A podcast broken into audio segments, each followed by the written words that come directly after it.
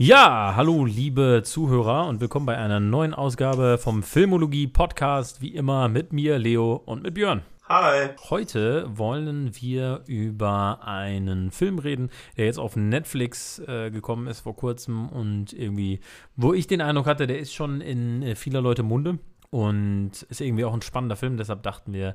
Wir trendsurfen mal. Genau, dass wir darüber reden, über äh, den Film, der auf Englisch The Platform heißt auf Deutsch Der Schacht und auf Spanisch im Original El Hoyo. Hoffentlich spreche ich das jetzt richtig aus, keine Ahnung. Genau. El Hoyo ist natürlich doppelt clever, der Titel, weil er nicht nur ähm, die Grube oder der Schacht heißen kann, sondern auch äh, das Grab heißen kann. Ähm, ja. So sagt es zumindest Google Translate. Von daher. Hoffentlich stimmt das auch. Also wir dachten, der, der Film wäre vielleicht interessant, weil das so ein Film ist, glaube ich, wenn man den gesehen hat, dann hat man vielleicht auch viele, ja nicht unbedingt Fragen, aber ist so ein Film, glaube ich, über den man sich schon gut unterhalten kann. Und ich glaube, das ist aber auch ein Film, der halt jetzt, ne, der ist ab 18, der ist schon ein bisschen gory zwischendurch. Bisschen. ja. Der ist ziemlich verstörend. ja, okay. Ähm, stimmt. Aber das vielleicht gibt es ja auch Leute, die einfach gar keine Lust haben, sich das anzugucken und dann vielleicht mehr Spaß dabei haben, ähm, sich das anzuhören, wenn wir das erzählen. Genau, deswegen mal gucken, was dabei rumkommt. Björn, willst du vielleicht erstmal erzählen, was ist so die Story von dem Film? Ja, okay. Also, der Film ist ja generell so ein bisschen so fast schon Science Fiction angesiedelt. Ne? Es ähm, geht um ein, ein, eine Art Gefängnis, das äh, ja vertikal angeordnet ist. Das heißt, alle Zellen sind übereinander. Ähm, es gibt eine, eine am Anfang noch unspezifische Nummer an Zellen. Äh, man sieht nach oben Zellen, man sieht nach unten Zellen, aber man hat in seinem in seiner Zelle eben eine Nummer und weiß, wie weit oben man ist. Nummer eins ist die höchste Zelle und äh, dann geht's von da aus runter. Und jeden Tag kommt einmal eine Plattform durch alle Zellen runter. Und auf der ist so ein riesiges Buffet angerichtet. Richtig, das richtig lecker aussieht. Zumindest am Anfang noch. Und das fährt dann runter. Und Stück für Stück, so auf jedem Level bleibt es kurz stehen und dann geht's weiter runter. Und ähm, die Leute können dann eben essen. Für so lange, wie die Plattform auf dem Level ist. Und äh, was dann natürlich sofort dazu führt, dass je weiter unten man ist, desto weniger Essen bekommt man. Und da setzt halt dann die zentrale Metapher für, für Kapitalismus und unsere Gesellschaft eben an. Und äh, ungefähr so subtil geht's dann auch weiter. Genau, also man, man kann sich schon vorstellen, dass es irgendwie äh, schon auf jeden Fall eine Darstellung unserer Gesellschaft ist. Ne?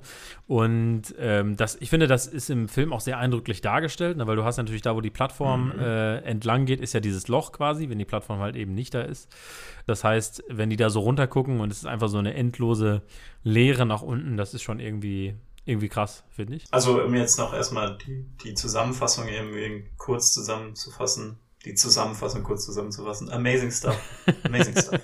Social Skills sind on point ja. auf jeden Fall in Zeiten der Corona-Isolation, kann ich euch sagen. Ähm, äh, nee, also jetzt die, der Plot an sich ist eben, dass ähm, dass dann ein junger Mann namens Goreng eben in diesem Gefängnis aufwacht. Er weiß noch gar nicht so richtig, worum es geht und wir lernen dann auch schnell, dass er nicht unbedingt als Verbrecher dahin geschickt wurde, sondern dass er sich dafür freiwillig gemeldet hat, weil man ihm dafür ein äh, Diplom mhm, oder sowas versprochen genau. hat. Und er soll sechs Monate bleiben und jeden Monat wird man in diesem Gefängnis auf ein anderes Level. Gesteckt. Genau, das heißt, es Zufällig. sind immer zwei Leute in einer Zelle sozusagen. Ne? Die können natürlich nach oben und nach unten mhm. gucken, weil da ja das Loch ist, wo die Plattform durchfährt normalerweise. Könnten auch mit den Leuten unter sich und über sich kommunizieren, das passiert aber eher weniger. Und die bleiben halt eben zusammen, außer natürlich jemand kommt aus irgendeinem Grund um. ähm, dann ja, wird man jemand Neuen zugeteilt. Genau, das passiert in diesem Film. Und es ist halt so, dass dann äh, am Ende des Monats kommt so ein Gas, die schlafen ein und wachen am nächsten Tag auf einer neuen Ebene auf. Genau, aber ich denke mir, bevor wir, äh, also wir haben uns ja überlegt, dass wir, dass wir uns eigentlich nicht zurückhalten wollen mit Spoilern, mhm. aber wenn wir jetzt so innerhalb der ersten zehn Minuten nochmal kurz sagen, so, warum kann man sich diesen Film angucken, mhm. wie wird er euch gefallen oder was was für ein Film ist das, damit Leute ihn noch nicht gesehen mhm. haben, dann eben überlegen können, ob sie ihn sich angucken wollen. Also er ist schon ein harter Film, würde ich sagen, auf jeden Fall. Ja. Weil der, also es ist auch wirklich ein hartes ab 18. Ja, nicht, also äh, du. Nicht irgendwie so ein bisschen. Genau, also du hast halt wirklich ähm, Körperteile, die irgendwie aufgeschnitten werden oder so und äh, ja, Leute, die irgendwie draufgehen oder halt, ja. also. Es ist eben schon ein Horrorfilm und ja. kein, keiner für schwache Nerven. Aber ich glaube, was halt den Film so interessant macht und äh, was eben wir im Moment ja ständig sehen, äh, irgendwie, ähm, dass gerade in Filmen jetzt diese, diese Klassenbotschaft und diese Kapitalismuskritik mhm, mhm, einfach sehr, sehr großes Thema ist und immer wieder aufkommt. Wir haben ja jetzt in den, was sind das jetzt, zehn Episoden, die wir gemacht haben, gefühlt ja. in jeder zweiten Episode mindestens darüber geredet. Das ist unsere zehnte Episode, ähm, Björn. Nice, Jubiläum. Nice. Alles Gute. Zehnte Episode von Filmologie, dem Film- und Antikapitalismus-Podcast. ähm, auf jeden Fall. äh, genau, aber ich glaube, deswegen, deswegen äh, bringt er halt im Moment so viel Kommunikation und, und Gespräch darüber auf mhm. noch. Und äh, weil er eben eine ja, Kapitalismuskritik im Stil von einem Parasite, einem Snowpiercer, einem äh, Hustlers oder so aus den letzten Jahren mhm. eben bringt.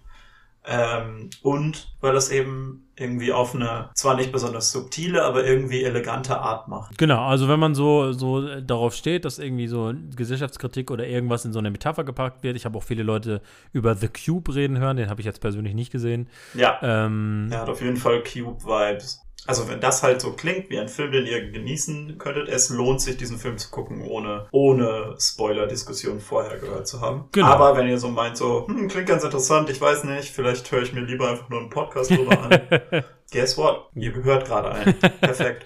Let's go. Dann können wir jetzt dann ja in Spoiler-Territorium voll reingehen. Genau. Also, also ähm, der äh, Charakter landet eben auf Ebene 48 mit äh, so einem älteren Mann. Dann äh, Trimagassi. Trimagassi heißt er, genau. Ähm, dann die beiden fangen an, sich irgendwie zu arrangieren. Das, das ist ja schon alleine der erste Moment. Ne? Genau. Also es fängt ja so an, der, der Anfang ist eben, äh, unser Charakter wacht halt auf und er weiß nicht so richtig, was daran abgeht. Also erklärt Trimagassi ihm das so ein bisschen. Mhm. Also ihm und uns. Genau. Und wir sehen dann in einer Montage eben, wie die beiden so mehr und mehr sich miteinander arrangieren und fast schon irgendwie so ein bisschen Freunde werden. Genau. Also das Wichtige ist halt, dass unser Charakter ist am Anfang natürlich geschockt irgendwie davon, wie es läuft. Ne? Total. Und äh, am Anfang kommt das Essen runter und natürlich die ganz oben, die fressen natürlich so viel wie geht, ähm, sodass immer weniger äh, bleibt, wenn die Plattform nach unten geht. Da merkt man schon, da, da, da sind wir schon an dem Punkt angekommen, ne? wo man so denkt, so natürlich, natürlich essen die so viel. Ja, man darf aber nichts horten, ne? das ist auch irgendwie ein wichtiger ja. Punkt. Dann wird es in der Zelle plötzlich super heiß oder super kalt. Ne, wenn man Essen von der Plattform runternimmt in die Zelle, um das zu horten mhm. für später. Ähm, genau, und äh, Trimagassi ist auf jeden Fall so, der sagt halt, die oben hören uns nicht zu und auf die unteren pissig, macht er sogar einmal literally, dass er äh, nach unten pisst, genau. Und äh, sie arrangieren sich aber irgendwie dann landen sie zusammen auf Ebene 171. Und Trimagassi sagte mir auch die ganze Zeit so, ich bin froh, dass du hier in der Mitte gelandet bist. Ich glaube nicht, dass du die tieferen Ebenen überleben würdest. Genau. Und dann äh, landen sie eben auf äh, Ebene 171 und da hat Trimagassi ihn schon von Anfang an gefesselt und sagt, hey, ich schneide immer mal wieder Stücke aus dem Körper raus, ess das dann, fütter dir das auch ein bisschen, ne, damit wir beide überleben. Und wenn es halt, wenn wir es halt nicht schaffen, dann, dann esse ich dich halt ganz. Beziehungsweise er ist sogar so nett und sagt, erst nach acht Tagen fange ich an, Stücke aus dir rauszuschneiden. Ähm, so, ein, so ein Gentleman. so ein Gentleman, Gentleman, genau. Aber was wir jetzt gerade vergessen haben, ist vorher ist äh, auf Ebene 48 sieht ähm, unser Hauptcharakter immer noch so eine Frau, die sich von oben auf die Plattform setzt, also von der Ebene, wo sie eben ist, und dann runterfährt und ihre Tochter sucht die halt äh, irgendwo in diesem Schacht sein soll, aber ähm, die, sie, die sie halt immer wieder sucht und sie fährt dann von oben runter äh, von Ebene zu Ebene. Da versuchen natürlich Leute, sie irgendwie dann mal zu misshandeln oder zu vergewaltigen. Manchmal bleibt sie da irgendwie eine Ebene. Ähm, manchmal wehrt sie sich auch, bringt die Leute um und genau das passiert eben, als auf Ebene 171 Trimagassi gerade versuchen will, unseren Hauptcharakter zu essen, kommt diese Frau runter und killt Trimagassi. Und man äh, äh, erwartet dann schon, dass sie dann einfach den Hauptcharakter auch tötet, aber sie zeigt ihm dann tatsächlich äh, Empathie und macht ihn frei und äh, äh ja, passt auf ihn auf. Ja, ja. danach wacht er, glaube ich, auf Ebene 33 oder so auf. Genau, dann kriegt er eben auf Ebene 33 einen neuen Zellenpartner, eine Frau, die für dieses Institut, was diesen, diesen, ähm, diese, dieses Gefängnis leitet, mhm. gearbeitet hat. Genau ähm, die sich dann halt irgendwann freiwillig gemeldet hat, weil sie, äh, weil sie einfach an Krebs stirbt. Ja, genau. Genau, und dann äh, Krebs-Treatment ähm, äh, versprochen bekommen hat. Wenn sie genau, und die halt, ähm, sie sagt ihm halt, dass dieses äh, Gefängnis eben ein Experiment wäre, ob spontane Solidarität entstehen würde irgendwann in diesem, in diesem Gefängnis. Und sie versucht dann eben, dass dann eben die, die große Änderung versucht, sie eben ähm, sie, sie packt dann jedes Mal, wenn die Plattform runterkommt, weil sie auf Ebene 33 noch relativ viel Essen haben, packt sie immer zwei Portionen zusammen und sagt den Leuten unten, das ist eure Ration, esst das und macht Rationen wie diese für die Leute darunter, dann, äh, dann reicht das Essen für alle. Genau. Und, ähm, die Leute machen es aber nicht. die Leute machen es nicht. Und was sie auch sagt, ist, dass es eben äh, 200 200 äh, Stockwerke geben soll, mhm. laut ihrer, äh, laut ihres Wissens. Und ja, und dann kommt man irgendwann dann so zum, zum Mittelpunkt des Films, so ziemlich genau auf der Mitte. Ähm, ist Goreng dann so genervt davon, dass sie jedes Mal mit den Leuten unter ihr äh, redet und sagt, pack diese Portion und die es nie machen, dass er sie halt, dass er ihnen halt androht, dass er in alles Essen reinscheißt, wenn sie es jetzt nicht machen. Genau. Also und ähm, er sagt halt genau. Das ist, das, das ist der Mittelpunkt des Films. Ist ja immer schön zu gucken, was im Mittelpunkt des Films passiert, weil das oft eben so der der Turning Point mhm, ist. Mhm. und diese Drohung ins Essen zu scheißen ist genau der Mittelpunkt des Films. Genau. Und es gibt auch so eine schöne Line, äh, die wird auch nochmal bedeutsamer, wenn man wenn man halt auf die metaphorische Ebene guckt, die ja relativ deutlich ist. Ähm, da fragt, wird halt auch gefragt, so, ja, warum äh, kannst du die Leute über dir nicht auch dazu bringen? Sagt er so, naja, ich kann nicht nach oben scheißen. ich kann nur nach unten scheißen. Das ja. heißt, den Leuten unten kann Und das ist so, also, das ist das, wovon wir reden, wenn wir sagen, der Film ist nicht subtil, aber irgendwie elegant. genau, und äh, dann ähm, irgendwann wacht er mit der Frau ähm, Imoguri, äh, wacht er auf Ebene 202 auf. Das heißt, wir merken schon, okay, es ja. gibt mehr als 200 Ebenen.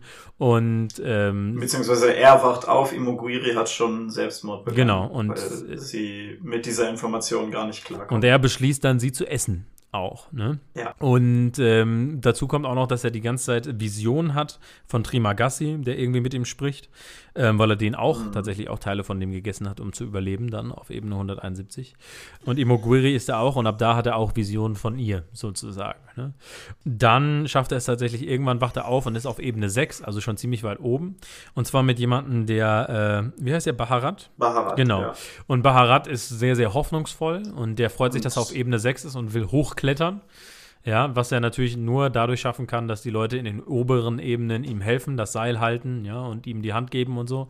Und die in der oberen Ebene tun auch erstmal so, als würden die das machen, aber so wie er dann hochklettert, scheißen sie ihm literally ins Gesicht.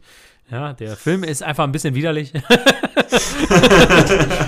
Absolut. ähm, ähm. Und ähm, Goreng schafft es dann aber Baharat äh, zu überreden, mit ihm auf die Plattform zu steigen und dann äh, ja. dafür zu sorgen, das Essen äh, gerecht zu verteilen. Also auf jeden ja, Ebenen genau. das zu portionieren, weil er halt sagt, wenn jeder so viel essen würde, wie er braucht, dann wird es reichen. Ne? Das ist so deren großes letztes Gefecht. Genau. Und das ist dann eben der, der Showdown dieses Films und es ist einfach unglaublich nice. Also, wenn sie dann auf der Plattform sind und du merkst so, die Spannung steigt immer mehr und es ist so cool. Also, das war echt der Moment, wo ich in diesem Film so war, so, holy shit, I love this. Sie entscheiden sich dann auch irgendwann, ähm, eine Panna Cotta sozusagen zu saven und zu sagen, wir schicken die Panna Cotta wieder hoch, weil wenn die Plattform unten war, dann schießt die immer so ganz schnell wieder hoch. Man sieht halt immer so, ähm, in so Szenen, die so kurz dazwischen geschnitten sind, wie halt da oben das Essen gekocht wird auf der obersten Ebene, was halt die Ebene Null ja. ist sozusagen. Und dann auch so richtigen, also auch mit richtig hohen Ansprüchen. Genau, super. So also das Essen so ist super krass, also so richtig geile Torten und und gebratene ja. Sachen und richtig schön also, angerichtet. Wenn der wenn der Rest vom Film nicht wäre, wird man richtig hungrig genau. Und die äh, Plattform schießt dann halt wieder hoch und die entscheiden sich eben eine Panna Cotta draufzustellen, äh, die dann wieder mit hochschießt, dass sie dann sehen, ey, es ist was übrig geblieben. Ne? Und das, das so ein krasses Symbol wäre. Und sie fahren runter mhm. und ähm, Goreng sagt noch, ja, ich habe, als ich in Ebene 201 oder was das war, äh, war, da habe ich gezählt. 202, 202 ja. ja. Da habe ich gezählt, wie viele Ebenen es gibt so, oder habe es versucht, so anhand der Zeit, die die Plattform braucht. Ich glaube, es gibt 250. So, und dann fahren sie an Ebene 250 vorbei und natürlich, je weiter sie runterfahren, desto verzweifelter sind die Leute teilweise, haben die sich schon gegenseitig umgebracht oder selber umgebracht. Manchmal springen auch Leute einfach den Schacht runter oder so, ne? Ähm, mhm. und äh, fahren aber weiter bei Ebene 250 und kommen dann tatsächlich an bis Ebene 333. Ähm, und da treffen sie tatsächlich das Kind. Ähm, Baharat wurde tatsächlich getötet auf dem Weg zwischendurch in einem Kampf, den sie hatten. Oder zumindest verletzt. Und äh, mir war nicht ganz klar, ob er sich dann auf Ebene 333 umgebracht hat. Also in der Zusammenfassung hier steht, dass er an seinen Verletzungen stirbt. An seinen Verletzungen stirbt, okay, das habe ich auch gedacht. Ja. Ähm, genau, aber auf Ebene 333 finden sie eben dieses Kind. Ähm, von dem sie auch dachten, dass es vielleicht gar nicht da ist, weil Imoguiri gesagt hat, äh, Leute unter 16 dürfen gar nicht in den Schacht. Ja, ähm, aber was weiß die schon? Genau. Die denkt auf 200 Levels. Und ähm, er entscheidet sich dann, äh, das mit dem Kind auf die Plattform zu steigen, ganz runterzufahren, noch unter die unterste Ebene, da dann abzusteigen und das Kind sozusagen nach oben schießen zu lassen. Und äh, ein wichtiges Element vielleicht ist, was wir jetzt auch noch vergessen haben, ist, dass jede Person einen Gegenstand mitnehmen darf in den Schacht ähm, von ihren ja. eigenen Hab und Gut. Und die meisten haben also zum Beispiel, ähm, Trimagassi hat halt so ein selbstschärfendes Messer. Äh, manche haben halt wirklich Waffen, Armbrüste oder so. Ähm, ja, genau. Und Baharat hatte ein Seil, genau. dem er versucht hat, hochzuklettern. Genau, Imoguiri hatte ihren Hund da, der leider auch dann das Zeitliche segnet. Oh, äh, Im Rahmen des Filmes, ja, tat auch sehr weh.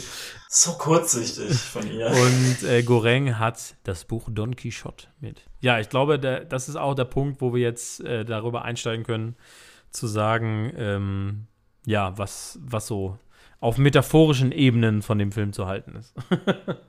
ja. Ähm, Hast du Don Quixote gelesen? Ich habe Don Quixote nicht gelesen. Also ich habe jetzt noch mal kurz so eine Zusammenfassung drüber geskippt. Also ich habe eine Zusammenfassung jetzt äh, gelesen. Äh, ich habe The Man Who Killed Don Quixote ge ah, ja. Äh, gesehen, den Terry Gilliam. Ah, ja. Also äh, Don Quixote ja ist ja irgendwie wohl ein Ritter. Äh, jemand, der das gelesen hat, findet das bestimmt ganz schrecklich. Und Deutschlehrer werden sich auch im Grab umdrehen. Aber ähm, ich habe auch in meinem äh, Englischstudium auf jeden Fall schon Lectures über Don Quixote gehabt. Aber, Aber ist es nicht so, dass er irgendwie so ein adliger Ritter ist oder so, der dann irgendwann äh, anfängt, äh, dem so eine Identitätskrise zu haben und dann dem gemeinen Volk eher zu helfen als sich selber oder so? Ja. Genau, das Ja, genau, ist so eine ganze, also eine Abhandlung über, über Ritterlichkeit und mhm. äh, ja, irgendwie auch satirisch und so. Mhm. Ähm, Jedenfalls, ich glaube, das wird halt oft so gelesen, dass eben äh, Don Quixote ähm, ja letzten Endes eben ein, ein, einen äh, zwecklosen Kampf gegen eben Windmühlen und so führt, weil er letzten Endes äh, trotz all seiner Ritterlichkeit eben gar nicht so die richtigen Leute bekämpfen kann oder, oder gar nicht die richtigen Gefahren sieht, weil er ja letzten Endes denkt, Windmühlen wären Riesen und, äh, und so weiter und so fort. Mhm. Und ähm, ich fand das schon alleine sehr, also ich meine, das ist eben das Ding, so wenn man jetzt Don Quixote gelesen hätte und so sich wirklich damit auseinandergesetzt hätte, wäre das sicherlich nochmal eine andere Ebene. Ähm, ich fand es aber alleine schon von dem, was man eben allgemein irgendwie über Don Quixote weiß, ist es halt schon sehr witzig, wenn ähm, Goreng dann eben aufwacht und die haben so eine Unterhaltung und es wird darüber geredet, so, was hast du mitgenommen? Boah, mein äh, Don Quixote Buch und der andere dann so, mein Messer obviously. und ähm, und äh, es wird dann auch ein großer Deal daraus gemacht, dass Goreng anscheinend der Erste war, der ein Buch in den Schacht mitgenommen hat. Mhm. Und äh, äh, er wird dann halt von Trimagasi ganz schön dafür kritisiert und Goreng ist dann halt da so und äh, hat sein Buch. Trimagasi will auch dann irgendwann, dass er ihm daraus vorliest. Aber ich habe dann halt sofort so gedacht, so ich glaube, Trimagasi schätzt so die Situation nicht ganz richtig ein, wenn er jemanden dafür kritisiert, dass er Don Quixote in eine aussichtslose Situation mitgenommen hat. Weil ich so gedacht habe, so, ja, das bedeutet halt für mich, dass Goreng auf jeden Fall irgendwann äh, gegen, sich gegen dieses System auflehnen genau. wird. Ne? Ja, und das System ist eben halt sehr, sehr deutlich der Kapitalismus. Ne? Also du hast halt den Schacht, das ist ja sehr klar. Ne? Du ja. hast die ganz oben, die ganz viel kriegen. Ne? Das Essen kann man so als, als Hab und Gut, als Geld oder was auch immer sehen, ne? die, die ganz viel kriegen. Und äh, je weiter es nach unten geht, desto weniger gibt's. Ne? Ähm, es ist sehr einfach, weiter runter zu kommen. Es ist sehr schwierig, nach oben zu kommen. Ähm, generell von, von da, wo man ist. Ähm, die oben interessieren sich nicht für die unten und scheißen literally auf die runter. Und äh, die oben äh, interessieren sich auch nicht für die unten, selbst wenn sie mal unten waren, weil sie den Status, den sie jetzt haben, genießen wollen, sozusagen. Ja. Ähm, das ist halt relativ deutlich. Ne? Die Ressourcen sind ungerecht verteilt. Und so weiter und so fort. Die Leute sind nicht empathisch. Also das ist, glaube ich, so eine Metapher, die einem so mit, mit dem Hammer äh, über den Kopf gezogen wird. Also ich glaube, da, äh, die übersieht man nicht, sozusagen. ja, es ist halt äh, einfach straight up. Die, ja. die machen nicht groß rum und es läuft halt so. Das Ding ist halt, ähm, wenn ich jetzt das mal so beurteile im, im, äh, im Vergleich mit so anderen Filmen, die so ein klassenkritisches und kapitalismuskritisches Thema haben, denke ich so, ich glaube, viele von denen haben diesen Aspekt. Also sehr wenige, äh, an die ich jetzt so direkt denke, sind halt Filme, die halt dann ähm, versuchen, das irgendwie subtil zu machen und was weiß ich. Also ich meine zum Beispiel jetzt bei Burning ist es jetzt halt nicht so richtig so on the nose. Ne? Mhm. Da ist das halt ein starker Subtext irgendwie. Aber dann halt irgendwie ähm, Parasite oder, oder Snowpiercer. Ja, gerade Snowpiercer mit dem, so. mit dem Zug. Ähm, ja, ja, Snowpiercer, also im Grunde genommen ist der Schacht ja, was wenn man Snowpiercer eben, eben vertikal hat. so. Genau. Das ist ja im Grunde genommen nimmt das ja dieses so, ja. manche Leute sitzen hinten im Zug und manche Leute sitzen vorne im Zug und macht das noch ja. ein Level genau offensichtlicher, indem sie sagen, so manche Leute sind über andere. Es gab da auch mal so eine Sci-Fi-Romanze, Upside Down hieß der Film, wo es so einen Planeten oben gibt und einen Planeten unten und da waren auch die von dem oberen Planeten sozusagen die Reichen und die unteren die Armen. Also das ist schon so ein, so ein Prinzip, was im Kino so schon häufig gemacht wurde. Ja, also ich bin ja generell ein großer Verfechter davon, dass äh, Kino sich weniger von diesem ganzen Naturalismus und das alles muss so natürlich aussehen wie möglich verabschieden sollte. Und das ist halt, es funktioniert halt einfach dafür. Und deswegen, und dasselbe dachte ich halt bei dem hier so. Natürlich genau. ist es irgendwie simpel und, und on the nose, aber, aber es, äh, es klickt halt sofort. Und was ich halt cool finde, ist einmal ist dieses Gefängnis irgendwie trotzdem einzigartig genug, dass man so ein bisschen mehr wissen will. Ne? Dadurch, dass zum Beispiel nicht erzählt wird, wie, wie tief das geht oder so. Ne? Das heißt, du hast immer ja. trotzdem noch so ein, also so das Gefühl, dass du mehr wissen willst. Ne? Außerdem, was ich cool fand und weswegen ich finde, dass es so eine spezielle Facette vom Kapitalismus beleuchtet, ist dieses Prinzip, dass du halt nach einem Monat auf einer anderen Ebene aufwachst. Ne? Mhm. Ich finde, das gibt dem Ganzen nochmal so ein bisschen was anderes, weil bei Snowpiercer ist es ja so, die müssen sich nach vorne kämpfen oder so. Ne? Und in ganz vielen ähm, Filmen zu dem Thema ist es halt so, die, die von unten wollen sich nach oben kämpfen oder so. Ne? Und das ist irgendwie mhm. schwierig. Und es geht so um diesen Struggle, von der, von die eine in die andere Richtung zu kommen.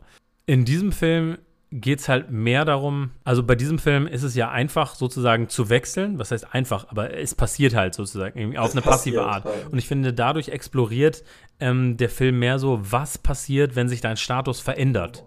So, ne? Explodiert. Ja.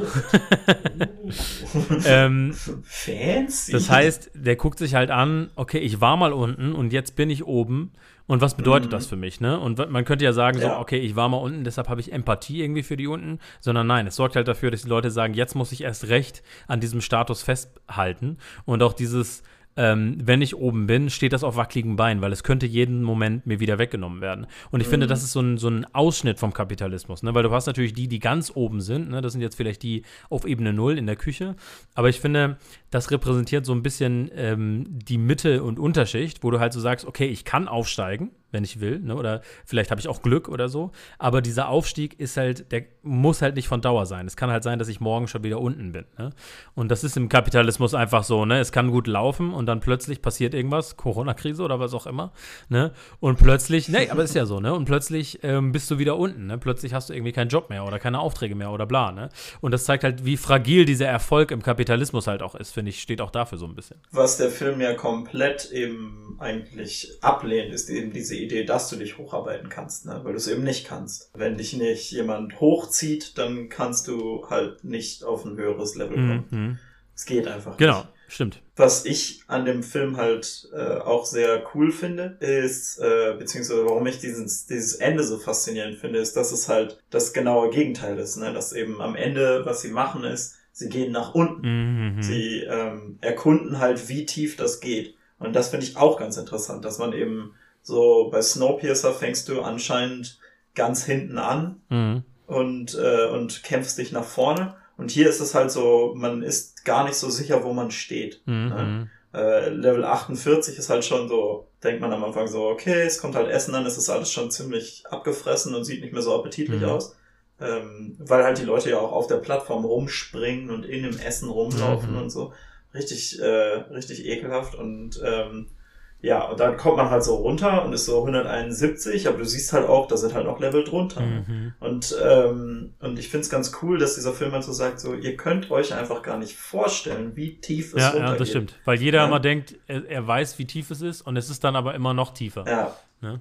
Das stimmt schon. ja, genau. Ja. Und jeder hat so eine vage Vorstellung davon, irgendwo da unten ist ein Punkt, wo man nicht mehr leben kann, aber keiner weiß es. Mhm, mhm, mhm. Ne? Und ähm, Stimmt, das ist auch eine, eine coole Ebene auf jeden Fall von dem Film.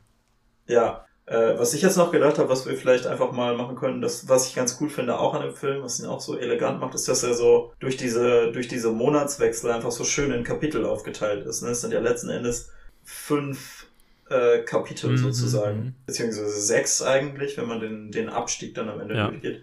Ähm, wenn wir wollen, können wir jetzt nochmal so Kapitel für Kapitel vielleicht, vielleicht durchgehen machen. und so ein bisschen Genau. drüber, Ähm, drüber reden. Ne? also, das erste Kapitel äh, auf Ebene 48 ist ja eben das, wo er, wo er das kennenlernt, ne, wo er Trimagassi kennenlernt. Und da finde ich irgendwie Ja. interessant, dass Trimagassi wirklich so ein, so ein klassischer Kapitalist ist. So, ne? Also der erzählt auch diese Geschichte, warum er da ist. Ne? Er hat jemanden umgebracht, ähm, weil er seinen Fernseher aus dem Fenster geschmissen hat und der Fernseher halt jemanden erschlagen hat, sozusagen.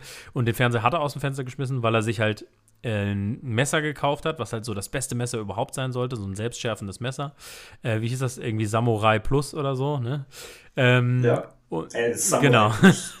und äh, als er das dann hatte, hat er dann wieder die Werbung eingeschaltet und da äh, hat er dann festgestellt, dass es ein noch besseres Messer gibt, das Samurai Premium oder so. Und das ähm, hat ihn richtig aufgeregt und dann hat er vor Wut sein Fenster aus dem, äh, äh, sein, sein Beziehungsweise nein, die Story ist ja, dass er zuerst ein Gerät zum Messerschärfen kauft und dann der nächste Werbespot derselbe Typ ist, der ihm ein Messer verkauft, das sich selber schärft. Genau. Stimmt, genau. benutzt. Und das regt Ja. ihn halt so auf, So dass er halt diesen Messerschärfer gekauft hat und nicht sozusagen das bessere Messer, dass er den, den äh, Fernseher aus dem Fenster wirft.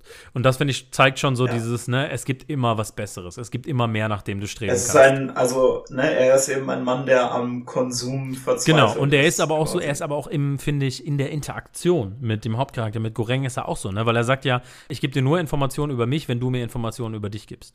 Ne? Also Information Ja. für Information. Da ist wieder dieses Handeln, dieses, ne, dieses kapitalistische, dieses nur für eine Gegenleistung kriegst du was, ne? Nur indem du mir irgendwas bietest. So, ne? Und ich finde, das, das wird Ja. so in diesem Charakter sehr gut irgendwie personifiziert. Also, und er ist ja auch schon länger da und das, äh, äh, was auch noch kommt, ist eben, dass äh, Goreng ihm ja dann erzählt, dass er äh, freiwillig in den Schacht gegangen ist für das Versprechen eines Diploms. Mhm. Und Trimagassi dann eben darüber irgendwie auch empört ist, dass er so sagt, so, hey, ich bin jetzt, ich, ich bin für, was ist, ich glaube, er ist für ein Jahr da oder so. Mhm. Und äh, sie haben ihm irgendwie die Wahl gegeben zwischen Therapie oder einem Jahr im Schacht. Mhm. er hat auf jeden Fall eine gute Wahl getroffen. Idiot. Leute, Therapie ist nicht so schlimm. Stigma ist irgendwie total lächerlich. Psychiatrien sind okay. ja, genau. ähm, ja, und, äh, und er findet es aber irgendwie, also da, da habe ich noch gar nicht so viel drüber nachgedacht, aber das finde ich auch eigentlich so, wo, wo das herkommt, Ja, ich dass er das dann so Ich finde halt, äh, findet. dass bei Goreng ist es so ein bisschen so dieser, finde ich, der stellt halt so ein bisschen diesen Intellektuellen dar, weißt du, der halt irgendwie Mhm, so Sachen genau. exploriert, einfach weil er es irgendwie interessant findet und irgendwie für ein Diplom. Das hat mich in dem Moment so ein bisschen erinnert an so, weißt du, St- Studierende, die halt irgendwie in arme Länder reisen und sich das da halt angucken wollen und da Arbeit machen wollen, halt so für ein Jahr oder so, ne? Und dann sich aber wieder Ja. verpissen sozusagen und dann halt anfangen zu studieren. Weißt du, wie ich meine? So ein bisschen, also so eine Kritik auch äh, oder so, so ein Blick darauf irgendwie. Daran hat mich das erinnert. Ne? Also nicht, dass ich jetzt irgendwie Leute dissen will, die halt äh, im Jahr irgendwie Auslandsarbeit machen oder so, aber so ein bisschen ist das Konzept. Ne? Man geht dahin, man hilft, man, man setzt sich so lange damit auseinander, wie man Bock hat und dann geht man wieder. Ne? Wir müssen ja jetzt auch nicht so tun, als hätten wir uns da nach der Schule nicht auch äh, dran Ja, ja, klar, auf jeden Fall, auf jeden Fall. Äh, für beworben an manchen Stellen und so. Also ja, aber ja, das, das ist auf jeden Fall sowas, ne, was da irgendwie reinkommt. Und das ist auf jeden Fall so ein Ausdruck von Privileg irgendwie. Mhm, genau. Ähm, das stimmt schon. Äh, ja, und dann kommen wir zum zweiten Kapitel. Level 171. Das ist halt auch der Punkt, wo, wo es so ein bisschen abgefuckt wird, ne? Weil, weil da es halt anfängt mit dem, dass so, Trimagassi so ihn ziemlich essen instant, Sofort, ne? ja. Du, du hast so, du hast so die ganze Zeit so ein, also wenn es jetzt mal nur um den Horroraspekt geht, du hast die ganze Zeit so eine, so eine Ahnung, weil sie auch darüber reden, dass Trimagassi schon mal weiter unten war und es halt irgendwie doch überlebt hat und er, er besteht dann immer darauf, dass er aber niemanden umgebracht hat, außer halt den Typen, den er aus Versehen mit dem Fernseher erschlagen hat. Mhm. Und äh, irgendwann erklärt er dann halt, dass, äh, dass jemand sich aus Verzweiflung den Schacht runtergestürzt hat und dass er dann zufällig auf deren Level gelandet ist. Das heißt, die haben einen Menschen gegessen, aber niemanden umgebracht im Schacht. Also man hat das dann, man hat diese Information irgendwie und man denkt so, ah, das wird irgendwann schon nochmal kommen und dann auf einmal ist es so, cut. Äh, es gibt ja dann auch diesen Moment, wo Trimagassi ähm, ihm sagt so, ich rieche Gas, also wir werden jetzt bald umverfrachtet und bete für uns und so weiter und so fort. Mhm. Und dann auf einmal, so, dann wacht Goreng halt auf, ist gefesselt und Trimagassi erklärt ihm, dass er ihn bald anfangen wird zu Ja, essen. ja. Und ich so, wow, das war so schnell. Ne? Ja. Man erwartet es irgendwie, aber es ist halt auf einmal so, auf, es passiert halt dann auch auf einmal, Mhm, einmal so schnell. Ne? Und Trimagassi erklärt ihm dann ja auch seinen Plan, dass er ihn auch nicht umbringen will, sondern es halt versuchen will, ihn so gut wie möglich irgendwie auch durchzubringen. filetieren. In der Hoffnung, dass sie halt, genau. Ich weiß nicht, der wie Hoffnung, gut das funktioniert, wenn man jemanden, wenn jemand Ich kann sich mir das selber auch nicht ist, vorstellen. dass das irgendwie an Energie irgendwie reichen kann oder stimmig Ich sein kann. glaube es auch nicht. Also ich habe ja auch schon gesagt, so das kann nicht sein. Man braucht doch, um eine Wunde zu heilen, braucht man doch mehr Kalorien als äh, als das Fleisch, was man rausgeschnitten hat, wert ist. Also das kann ich mir nicht vorstellen. Aber ähm, äh, was ich halt auch ganz interessant daran finde, ist ja, dass ähm, dass man ja theoretisch als Mensch, solange man Wasser hat und Wasser haben sie ja, kann man ja einen Monat ohne Essen auskommen. Mhm. Aber, aber ich glaube, dadurch, dass sie halt immer zu zweit sind auf jedem Level, ist das halt so, ist halt dieser pure biologische Punkt eben dann so ein bisschen aus dem Fenster, weil es dann halt psychologisch wird. Ne? Mhm. Irgendwann will man halt essen und da ist Ja. jemand, den man essen kann. und ist ganz schön abgefuckt. Ich, ich, ich, äh, ich lehne mich mal aus dem Fenster und sage, das Institut, die dieses Gefängnis leiten, no good. Aber, aber ich finde ja auch interessant, diese Kannibalismus-Metapher ist ja auch, Essen steht ja da generell für, für Reichtum und für irgendwie Ja, Genau. halt, ja, ne, für alles, was man so Genau. braucht im Leben. Und äh, ich finde halt auch dieses, dass die sich dann gegenseitig essen auf den Ebenen, heißt ja sozusagen, ne, unten kämpfen sozusagen die, die Armen gegeneinander ne, und essen sich gegenseitig auf, Mhm. auch im metaphorischen Sinne eben. Und die Ja. oben äh, berührt das gar nicht, die merken das gar nicht, ne, sondern die Kämpfe finden Ja. dann auf den Ebenen statt, ne? Oder in unmittelbarer Mhm. Nähe sozusagen. Und die zerfleischen sich dann sozusagen. Und in dem Film halt literally. Also was ich jetzt auch gerade noch so gedacht habe, ist ja, ähm, dass ja das ganze Essen total, also totales Luxusessen Ja, ist. genau. Ne? Wenn man das dann so sieht als äh, als eben so die die Leute mit der wahren Macht in dieser Situation, eben die Leute in der Küche, machen dieses krasse so Luxusessen. Mhm. Und das projiziert ja dann quasi, dass, äh, dass die, die Message von diesem Schacht ist, dass Essen Luxus ist. Ne? Ja. So wie man jetzt viel darüber redet, dass eben Nestle der Meinung ist, dass man Wasser halt, dass Wasser ein Luxus ist und dass äh, sie den verkaufen dürfen sollten. Ja, Ja. ja, ja. Und dass die irgendwie Wasserreservoire aufkaufen und so. Ähm, Mhm. Ja, das ist mir jetzt gerade noch mal so in den Kopf gekommen. Ja, stimmt schon. Ja. Ich finde halt cool, dann, genau, also später kommt er dann, äh, als Trimagassi dann halt eben, wird halt umgebracht, ne, von, von der Frau, Mi, wie heißt sie, Miharu? Miharu. Miharu, Miharu. genau. Genau. Die, wie die da so reinspielt in die Metapher, ähm, das, da, da bin ich mir noch nicht ganz so, ganz so sicher. Sie fällt ja mit der Plattform mal runter. Hast du da eine Idee, was so ihre symbolische Bedeutung ist? Also sie ist ja auch die ganze Zeit von ihrem, von ihrem, von dem Wunsch nach ihrem Kind irgendwie Genau. getrieben. Ne?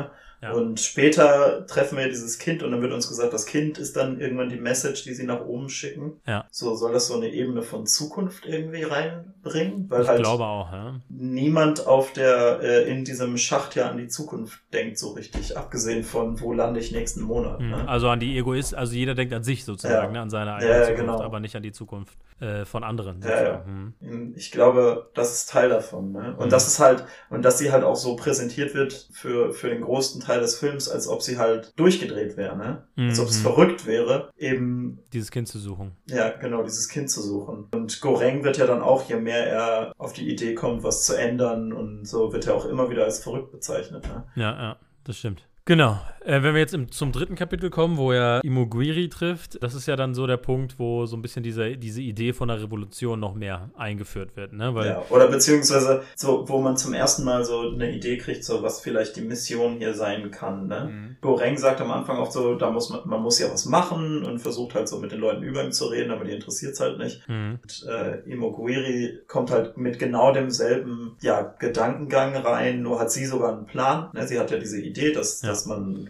für das nächste Level Portionen packt und so ja. dann eben äh, äh, ein System hat, wo halt alle gleichzeitig sind. Und sie sagt halt eben, sie hofft auf diesen Moment von spontaner Solidarität. Genau. Und Goreng so fast genau in der Mitte des Films ist halt so, das klappt halt nicht. Zumindest nicht spontan, also Solidarität genau. wird nicht spontan entstehen. Ja. Genau, und ist halt so, dass das wird nicht passieren und bedroht dann halt die Leute unter ihnen, um eben diese Solidarität zu erzeugen. Das finde ich halt sehr interessant, weil das eben so diesen, es gibt dir dann eben alles an die Hand, was dann eben du brauchst, um aufs, äh, am Ende eben diese, diese, das Ende zu verstehen irgendwie, denke ja. ich. Ich finde halt, ich finde es halt super interessant, ne, dass man halt sagt, okay, das System ist einfach nicht so gemacht, dass die Leute sich spontan ändern. Das funktioniert halt nicht. Man braucht jemanden, ja. der das anleiert. Man braucht irgendwie so eine Figur, ne? Und das finde ich ja mhm. auch, das ist ja auch einfach so in der Welt so. Ne? Du brauchst immer jemanden, an den du es irgendwie, an den du es irgendwie hängen kannst, so als symbolische Kraft. Ne? Ich glaube, also Greta Thunberg ist letztendlich auch so ein, so ein Hype, weil sie einfach mhm. so eine, dann halt dieses Problem so personifiziert ist, dass an so eine Person gehangen ja. werden kann. Ne? So, das ist jetzt so ihre Quest irgendwie, ne? so kann man halt einfacher Leute mobilisieren. Ja, genau. Und was halt dann auch eben reinspielt, ist eben, dass du dann halt erstmal so richtig verstehst, du hast ja jetzt äh, einen halben Film gehabt um zu sehen, wie ja lächerlich diese Idee ist, ne? Dass man von diesen mhm. Leuten, die um ihr Überleben kämpfen, jetzt auf einmal erwartet, dass sie halt spontan alle solidarisch miteinander sind. Ja. Und, und das ist ja eben sowas, was einem ja oft irgendwie, ja, was einem so oft in den Kopf kommt, ne? Mhm. Äh, es gibt ja in, in Hustlers diese, diese Line, die ich so richtig wie für so eine Schlüsselline für den ganzen Film halte. Mhm. Ne? Hurt people, hurt people. Ähm, mhm, mhm. ne? Also Genau. Verletzte Leute verletzen Leute. Ja, und äh, das ist eben so ein Ding, wo man dann einfach einsehen muss, wenn du dein ganzes Leben lang eben unter dem System gelitten hast, dann kann man nicht realistisch von dir erwarten, dass du den besten Kurs langfristig für alle identifizieren und folgen, befolgen kannst. Ne? Ja. Was du halt machen kannst, ist, wie du gelernt hast zu leben, weiterleben. Ich finde auch interessant, dass es halt so, die Idee ist ja sozusagen, dass, dass eine Person das von einer Ebene auf die nächste sagt und die Person von der mhm. Ebene sagt das wieder runter. Ne? Und da merkt man ja. halt auch, da geht doch so viel Information verloren. Ne? Und dass dann halt eine Person sich auf die Plattform stellt und eine Person sozusagen sich wirklich runterlässt auf die Ebenen, auf die anderen Ebenen. Und da ja. auf einer Ebene mit den Leuten, literally auf einer Ebene mit denen kommuniziert und nicht von oben herab so sagt, mach das so. Das finde ich hat auch nochmal so eine symbolische mhm. Kraft. Und deswegen, das ist ja das, was du sagst, ne? diese Metapher ist so super simpel, aber sie funktioniert halt wirklich auf, auf ja, so vielen genau. Ebenen. Ne? Du brauchst halt super wenig Abstraktionsfähigkeit, um das ja, irgendwie zu genau. verstehen. Das ist so direkter, hat so einen direkten äh, Switch. Was ich auch interessant fand, ist, ähm, dass der Wunsch von Imogriria ist, dass sie vom Krebs geheilt wird. Und ich fand, da ist Krebs natürlich auch wieder so eine symbolische Krankheit. Ne? Also alles hat irgendwie eine Bedeutung. Ne? Der Krebs das sind ja mhm. Zellen innerhalb eines Organismus, die sich gegenseitig töten, sozusagen. Also ein, ein Körper, der sich von innen oh, selber umbringt, sozusagen. Ne? Das ist wie Annihilation, es geht um Krebs. genau, und es ist halt, und das ist ja letztendlich auch das System, ne? Im System, ja. die Leute innerhalb des Systems zerstören sich halt gegenseitig, ne? Ja. Was ich jetzt gerade über das Kapitel noch gedacht habe, ist, äh, sie bringt ja ihren Hund mit und der wird ja dann brutalst ermordet. Und ich habe dann gerade mhm. noch so gedacht, so, ist das nochmal so ein kleiner so Seitensprung zu so, ach ja, und außerdem dieses System äh, verhindert ethische Tierhaltung komplett. Oder so. Ja, weiß ich also, Weil es ist halt wirklich so, in dem Moment, wo du so siehst, wieso ist ein Hund da und sie erklärt, dass sie ihren Hund mitgenommen hat, ist so dein erster Gedanke sofort, nein. Der überlebt Das ist nicht. falsch. Das ist falsch. Der wird auf jeden Fall Hund, sterben. Du hast diesen Hund zu Tode verurteilt. Du kannst dich nicht um diesen Hund kümmern in diesem ja, Ding. Ja. So, ne? Und dann ist sie so, weil sie halt auf Level 33 sind, ist ja. sie so, ja, einen Tag ist ich, der andere Tag ist der Hund. Und dann so, ja, toll, der Hund versteht das bestimmt voll gut, wenn du auf einem tieferen Level bist und es einfach kein Essen mehr gibt. Ja, ne? und ich finde halt, es, es, zeigt halt dieses, ne, wenn du noch versuchst, an jemand anderen mitzudenken, dass das halt mhm. einfach nicht funktioniert, ne? Und ja. das, das ist halt auch irgendwie so da drin, ne? Und ja. dann, äh, sie bringt sich dann relativ schnell um, ne, auf Ebene 202, ja. also beziehungsweise er wacht auf und sie ist tot. Und ich finde halt interessant, nachdem er sie ja ist, hat er sowohl Vision von Trimagassi als auch von ihr. Ne? Und ich Ja. finde, die beiden sind auch so ein bisschen wie, wie Engelchen und Teufelchen. Das habe ich auch so, schon gedacht. ne? So links und sowas, rechts, ne? ne? Weil es hat natürlich auch sowas, es hat natürlich auch viel religiöse Metapher, ne? So mit diesem Auserwählten, der, der irgendwie runterfährt und irgendwie so ein Kind, was eigentlich gar nicht da sein dürfte, hat ja auch so ein bisschen was von Jesus, ne? Unbefleckte Empfängnis jetzt vielleicht nicht hundertprozentig, ne? Aber sowas, ne? So ein Ja, Kind aber ich meine, er wird, also Goreng wird ja auch, äh, wird ja auch als Messias bezeichnet Genau, ja. von Leuten. Also halt verspottend, aber ähm, Ja, ja, genau. Und ähm, natürlich hat man ne, auch nicht sehr subtil, äh, das äh, ganze Ding hat 333 Ebenen. Auf jeder Ebene sind zwei Personen, macht 666, 666.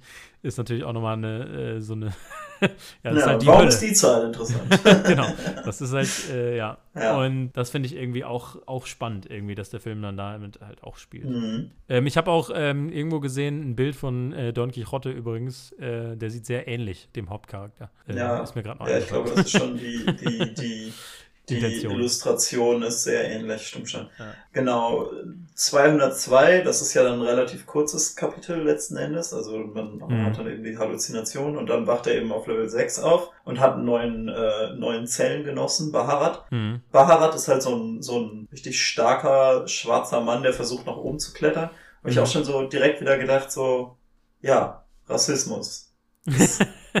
ne? Ist so total, also ist auch total überhaupt nicht explizit drin, aber dass der schwarze Mann eben der ist versucht, der versucht, da rauszuklettern und du offensichtlich siehst, so das wird nicht klappen, weil die Leute über dir dich halt einfach nicht lassen werden. Ja, ja. Habe ich so gedacht, okay, es ist, äh, ich weiß nicht, wie viel davon eben so äh, halt gedacht ist und wahrscheinlich schon alles, ne? Aber das war so ein Thema, was mir dann sofort so reinkam. Und das ist ja dann der Moment, wo Goreng dann diesen Plan schafft, von Level 6 aus runterzufahren und Essen zu verteilen. Ja, das ist eben der Moment, den ich dann so faszinierend finde, dass die dann sagen so, hey, Moment, der Schlüssel ist nicht nach oben zu gehen, Mhm. sondern nach unten. Was ja auch zum Thema äh, dem Essen noch, äh, was mir gerade einfiel, ist, dass ähm, Goreng ja auch irgendwann erfährt, dass von jedem das Lieblingsessen auf Ja, diesen stimmt. Tisch gestellt wird. Die werden nämlich am Anfang gefragt, was deren Lieblingsessen ist und das kommt mit auf die Plattform. Und ich finde es eigentlich, das ist auch so ein bisschen bezeichnend, dass er gar nicht sieht, erst so super spät bemerkt, dass sein Lieblingsessen auch darunter ist. Weil alle sich so draufstürzen irgendwie und gar nicht drauf achten, was ist da überhaupt, ne? Was, Ja. was gefällt mir daran, sondern Hauptsache ich konsumiere sozusagen. Ne? Ja, genau. Und das, das fällt ja auch nochmal in den Punkt, wo dieses Essen als Luxus dargestellt Genau. wird, ne? Und was ich auch äh, spannend finde, ist, dass ja jeder sozusagen sich eine Belohnung erhofft, davon in diesem System zu sein. Er will seinen Abschluss, der andere will seine Freiheit, die Frau will sozusagen ihre Heilung von Krebs. Jeder hofft sozusagen auf eine Belohnung dafür, dass es durchhält in diesem System, dass er am Ende Mhm. mit einer Belohnung rauskommt. Und wie wir dann auf Ebene 202 ja erfahren, sie bringt sich um, Trimagasti bringt sich um, da irgendwie rauszukommen, überhaupt da lebend rauszukommen, ist schon, ist schon verrückt. Das heißt, äh, auf diese Versprechung Ja. zu hoffen, ist halt, das sind halt auch eigentlich mehr leere Versprechen. Ähm, aber jetzt, Ja. äh, jetzt schweife ich schon wieder ab. Wir waren gerade dabei, wie sie dann auf die Plattform gehen und runterfahren. Genau, jetzt kommt das, das wahnsinnige Finale, das auch so geil ist. Es ist dann halt, also, das ist halt dann der Moment, wo der Film so richtig actionlastig wird irgendwie, ne? Mhm, weil sie sich auch bewaffnen, ne? Genau, sie, sie bewaffnen sich dann halt mit irgendwie ihren, also Streben aus ihren Betten, äh, fahren dann runter und am, auf dem nächsten Level will Baharat dann schon Essen rausgeben und dann ist äh, Goreng so, hey, weißt du was? Das war alles nicht hart genug. Wir fangen erst auf Level 50 an. so, Motherfucker! Okay, okay. Und er sagt halt so, ne, die können es vertragen, einen Tag nicht zu essen. Fuck it, so, die Leute da unten kriegen jetzt Essen. Und dann geht das eben los, dann ähm, verprügeln sie einen Haufen Leute und dann treffen sie irgendwie diesen einen Typen, den Baharat offensichtlich vorher schon kannte, der, der halt im Rollstuhl sitzt. Und du denkst erstmal so, das ist ein Typ im Rollstuhl. What the fuck? und äh, und es, wir treffen ja auch nachher so einen Typen mit dem Down-Syndrom, der halt absolut nicht equipped ist, irgendwie mit diesem mit diesem System klarzukommen. Der, Mhm. der sagt ihnen ja dann ganz klar, dass er, dass er, wenn sie wieder weg sind, einfach seinen, äh, seinen Zellengenossen umbringen wird. Und dann das Essen aus seinem Bauch isst, was sie ihm auch Ja. noch gegeben haben, ja. Richtig ekelhaft. ähm, aber auf jeden Fall, da lernen sie dann halt, äh, da kriegen sie dann halt eben erklärt, so, ihr müsst, ihr könnt nicht einfach nur nach unten fahren, ihr müsst eine Message wieder nach oben bringen. Und das ist dann der Moment, wo sie dass sich, sich dann entscheiden, diese Panna Cotta äh, Ja. übrig zu lassen. Das dann eben auch, ne, wenn du davon ausgehst, so Essen als Luxus, wenn du dann eben sagst, so das als Symbol zu geben. Ich habe ja also von Anfang an gedacht, eine Panna Cotta, die übersteht doch diesen super schnellen Aufstieg dieser Plattform, nicht? Aber abgesehen davon finde ich das auch sehr elegant, so als Idee, so das ist unser Mhm. Ziel. Wir müssen das wieder hochschicken. Das ist dann eine Message, dass wenn das dann hochkommt und die Leute sehen so, alles hier ist gegessen, bis auf diese Panna Cotta, die einfach wieder Mhm. hochgeschickt wurde, um zu sagen so, hey Leute, wir machen nicht mehr mit. Fand ich richtig cool. Genau, und dann fahren sie ja weiter runter und ja, das ist schon echt cool. Einfach ist dann halt Ja. wirklich ein Haufen Action. Sie die- kämpfen dann natürlich auch gegen die Leute, ne? Und dann werden sie auch verletzt Ja. zwischendurch. Al- Also auf einer Ebene verrecken sie Ja. fast, ne? Was mich, was mich an dem ganzen Ding immer gestresst hat, ist, dass sie so leeres Geschirr einfach auf der Plattform haben liegen lassen. Ich so, Leute, das ist doch kein sicherer Grund, um zu kämpfen.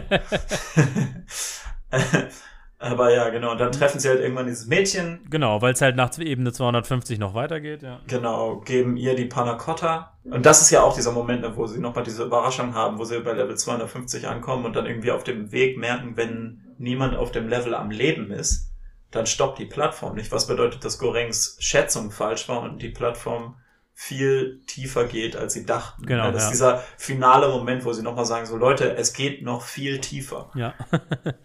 Armut geht noch mehr.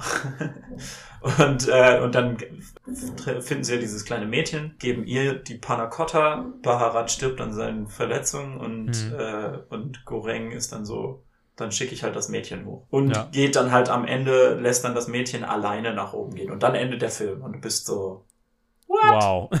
Weil du echt, du hoffst echt so auf diese, diese große Revolution, dass sie dann halt auch wirklich kommt oder dass dann eine Reaktion von oben kommt, aber sie bleibt dir halt verwehrt. Das Krasse ist ja auch, dass sie ja dann einen Tag irgendwie in einer in der Zelle bleiben zusammen, ne? Und, ähm, Ja. und dann am nächsten Tag die Plattform runterkommt und sie ist wieder genauso leer wie vorher, ne? Und also, Ja, stimmt, ja. also es hat offensichtlich mal nicht, mal nicht sofort dazu geführt, dass jemand gedacht hat, oh, das äh, war eine gute Idee, das mache ich jetzt auch und gebe jetzt Mhm. auch Essen aus. Es hat offensichtlich niemanden inspiriert. Und er setzt sich dann halt mit ihr auf die Plattform, fährt sogar noch weiter runter als das unterste Level, weil es nicht vom untersten Level hochschießt, sondern nochmal dann Ja. noch tiefer geht. Und da steigt er dann von der Plattform und lässt sie alleine hochfahren, sozusagen. Ja, und das ist halt auch nochmal dieses Ding, ne? Du kannst halt dein Ziel nicht erreichen, aber hey, wer weiß, vielleicht eine zukünftige Generation. Das ist schon ein cooler Film. Mhm. Genau. Ja. Ja, und Björn hat gesagt, als ich vorgeschlagen habe, hey, lass doch über The Platform reden, meinte Björn so, na, ich glaube nicht, dass wir damit den ganzen Podcast füllen können. Ich war mir nicht Also ich sicher. meine, das Ding ist halt, also, also, Aber- also mein, meine Frage war ja, ob wir nicht schon so viel über das Thema irgendwie an manchen Stellen geredet haben, für uns nicht dauernd wiederholen. Aber man kann sich anscheinend an diesem Film ganz gut aufhängen. Nee, ich finde ich find das auch mal schön, so ein Deep Dive Mhm. bei so einem Film zu machen, irgendwie und sich das genau anzugucken. Aber ich finde halt echt wirklich cool an dem Film, dass wirklich alles irgendwie eine, eine Symbolik hat, ne? Es ist auch halt Zeug, was halt abgesehen von dieser, also zum Beispiel jetzt eben diese, diese Don Quixote-Symbolik ist halt irgendwie schon, man, man merkt schon, was sie wollen, aber die ist halt auch tiefer, als man vielleicht denkt. Und äh, das gilt, glaube ich, Ja. generell für sehr viele in diesem Film. Ne? Es gibt ja auch diese Schnecken, die irgendwie als Symbol drin sind, da sind wir jetzt gar nicht drauf eingegangen und so. Also es Mhm. geht, glaube ich, alles ziemlich, Ja. ziemlich tief und es ist, steckt so richtig viel drin an Symbolik. Ja, wunderbar. Ähm, also ich würde sagen, ist auf jeden Fall ein cooler Film. Ich bin ja immer, ich finde ja immer schade, wenn Filme so super gory sind. Nicht, weil ich das nicht aushalten kann. Ich bin da tatsächlich relativ tough, aber ich habe es, glaube ich, schon mal, als wir über Midsommar geredet haben. Mein Problem ist immer, dass ich dann Schwierigkeiten habe, den Film anderen Leuten zu zeigen. weil halt, weil halt es halt einfach Leute gibt, die das nicht so gut aushalten können. Meinst du, der Film braucht das? Diese, diese Darstellung davon, dass Leute aufgeschnitten werden und gegessen werden? Oder meinst du, der könnte auch funktionieren, wenn man das nur andeutet? Naja, ich meine, das Ding ist halt, der Film will ja den Effekt haben. Ne? Der Film will dir ja sagen, so, dieses System, in dem wir leben, funktioniert nicht und es bringt Leute dazu, sich gegenseitig umzubringen. Und das ist widerlich. Und es ist widerlich, genau. Und das ist ätzend. Und ich glaube, dass das gehört schon alles zusammen, weil halt das Ding ist ja, der Kannibalismus ist ja nicht mal das Einzige, was eklig ist in diesem Film. Ne? Es ist ja auch, wie die mit Essen umgehen, ist absolut abstoßend. Ne? Wenn die sich da so einfach auf der Plattform irgendwie auf dem Essen rumtanzen. Es ist richtig unangenehm. Nee, das stimmt schon. Ich finde dafür, dass der, der Film dauert halt nur anderthalb Stunden, was ich halt Mhm. cool finde, ne, weil das so eine knackig ist Ja. irgendwie.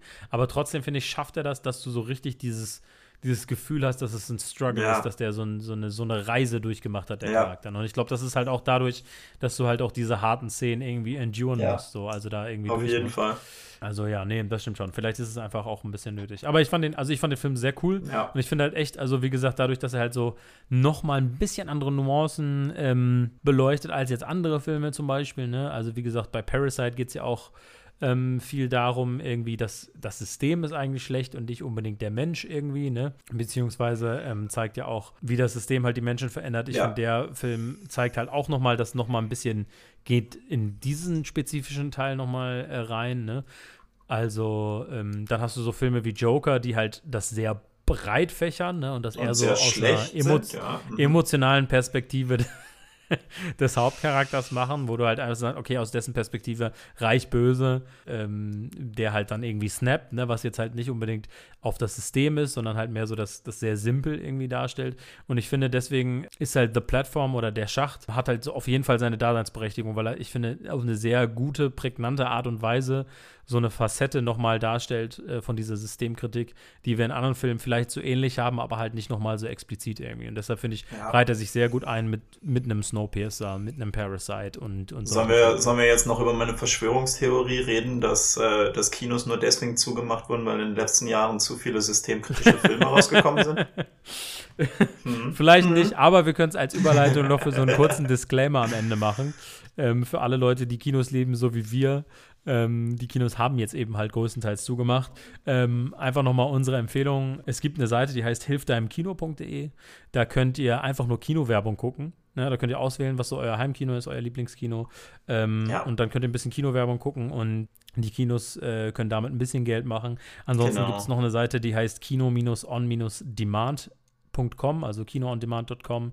Ähm, da kann man sozusagen auch sein Kino auswählen und dann da einen Film äh, leihen sozusagen. Die kosten dann irgendwie 5 Euro oder so und das sind Filme, die halt vor kurzem im Kino waren. Da kriegt das äh, Kino auch ein bisschen Geld davon, wenn man da einen Film leiht. Man kriegt sogar ähm, normalerweise, wenn man fünf Filme da geschaut hat, auch einen 5 Euro Kinogutschein dann wieder. Ich glaube, aktuell ist es sogar so, dass man für einen 5 Euro Film auch einen 5 Euro Kinogutschein bekommt. Ne, das heißt, da könnt ihr auch einfach mal einen Film gucken. Generell könnt ihr Kinogutscheine kaufen in den Kinos. Ne? Die viele haben ihre Online-Shops noch. Einfach jetzt einen Kinogutschein kaufen. Dann verliert ihr nicht mehr Geld, sondern ihr habt ihn dann einfach für später. Ne? Ähm, aber auf jeden Fall, es gibt verschiedene Art und Weisen, eure Kinos noch zu unterstützen. Ne? Es gibt äh, ein Kino in Osnabrück zum Beispiel, hat jetzt einen Popcorn-Lieferservice. Ne? Ja, ich glaube, das haben ganz viele, also auch in Münster. Genau, es gibt äh, Kinos, die halt direkt einfach eine Spendenseite irgendwie eingerichtet haben oder so. Da könnt ihr euch einfach mal informieren. Bei der Kinowerbung, Geheimtipp, einfach den Ton runterdrehen und was anderes machen. Die laufen Genau, so also das ist 15 wirklich so Minuten die- durch. die einfachste Art, euer Kino Ja. zu unterstützen. Ne? Aber ansonsten, wenn ihr irgendwie spenden wollt, gibt es da Sachen, äh, Popcorn kaufen oder so. Macht's, damit die Kinos auch auf jeden Fall noch weiterlaufen, wenn, wenn der ganze äh, Scheiß hier vorbei ist. Ja. Und ähm, genau, ansonsten, ja, bleibt gesund. Passt auf euch auf. Genau, das war's von uns und sobald sie wieder aufmachen, ab ins Kino.